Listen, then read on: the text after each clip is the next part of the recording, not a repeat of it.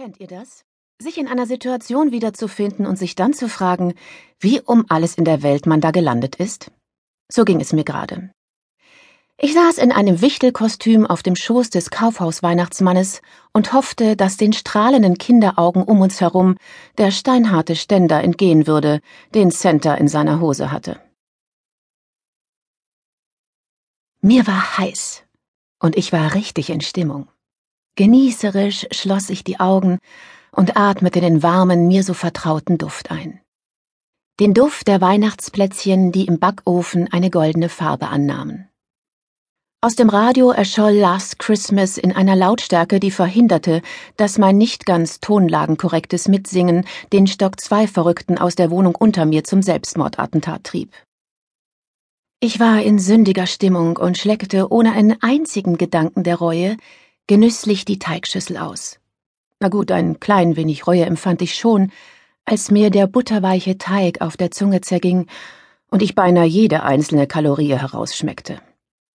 Wie jedes Jahr graute mir vor Weihnachten und der damit verbundenen unvermeidlichen Schlemmerei. Schon seit Anfang September versuchte ich, allerdings mit mäßigem Erfolg, die Lebkuchen zu ignorieren, die in jedem Supermarkt lauerten. Aber jetzt war Dezember und auch mich packte endgültig das Weihnachtsfieber, so dass ich meinen Kampf gegen eine Gewichtszunahme in der Adventszeit aufgegeben hatte. Wie immer nahm ich mir stattdessen vor, mich gleich nach dem Jahreswechsel mit viel Gemüse, Bewegung und natürlich jeder Menge gutem Sex zurück auf mein aktuelles fast Traumgewicht zu bringen. Es gibt eben Extremsituationen im Leben, die einem keine Wahl lassen, und Weihnachten ist so eine Extremsituation. Darum blätterte ich voll Vorfreude auf die Plätzchen in meinem Backbuch nach weiteren unwiderstehlichen Rezepten. Irgendeins, mit dem ich Mark eine Freude machen würde. Im Idealfall etwas, das er von meinem Körper naschen konnte. Welche Art Plätzchen würde sich da eignen? Es müsste irgendwie klebrig sein, damit es auf der Haut auch halten würde. Und es dürfte nicht schmelzen, falls es heiß zur Sache gehen würde. Und krümeln sollte es am besten auch nicht, da es durchaus sein konnte, dass es auf der Matratze landen würde, wenn wir. Die fertigen Kekse beendeten meinen Tagtraum und ich schlüpfte in die Topfhandschuhe, um das heiße Blech herauszunehmen.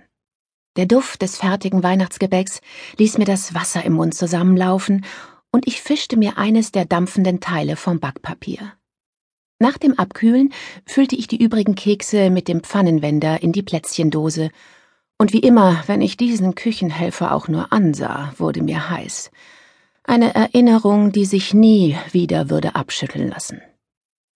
Angeregt durch den Wender griff ich noch einmal nach dem Spritzbeutel.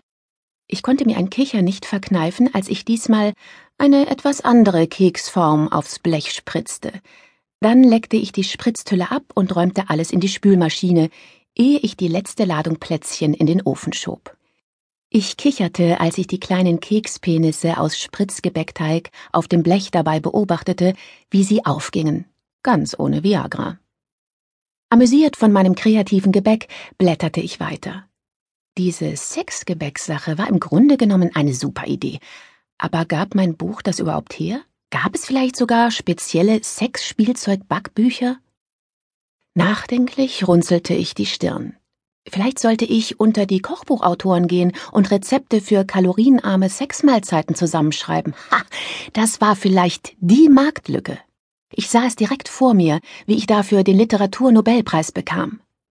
Das gute Stück würde sich vermutlich besser verkaufen als Harry Potter. Natürlich nicht so gut wie meine Lieblings-Erotik-Romanreihe, aber immerhin oft genug, um mir ein Leben im Luxus zu ermöglichen. Ich würde schon bald keinen Milliardär mit Hang zu ausgefallenen Sexspielen mehr brauchen. Ich würde dann selbst die Milliardärin mit dem gewissen Etwas sein. Ich wäre Mrs. Grey.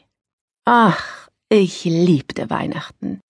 Die Zeit, in der man noch träumen konnte. Das Klingeln an der Tür riss mich aus meinen Gedanken und ich ließ das Backbuch sinken. Ob das die Post war?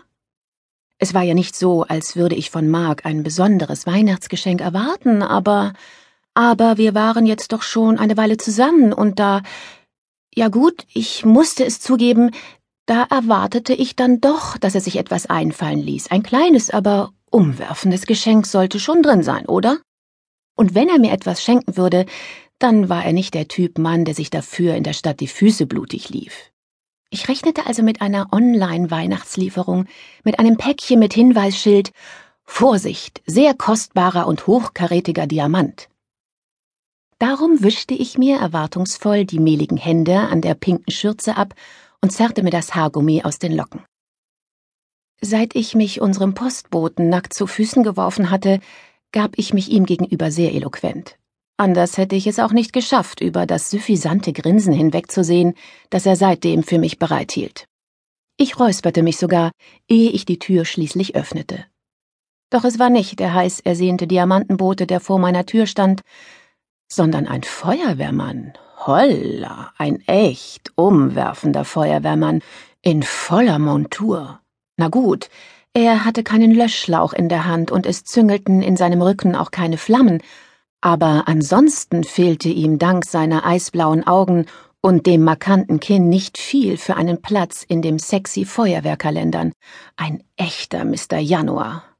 Hi, presste ich irritiert heraus und spähte leicht neugierig ins Treppenhaus. Hatte der Stock zwei verrückte Schläfer womöglich das Haus angezündet? Und war ich vielleicht schon im Rauch erstickt und der Typ eine himmlische Erscheinung?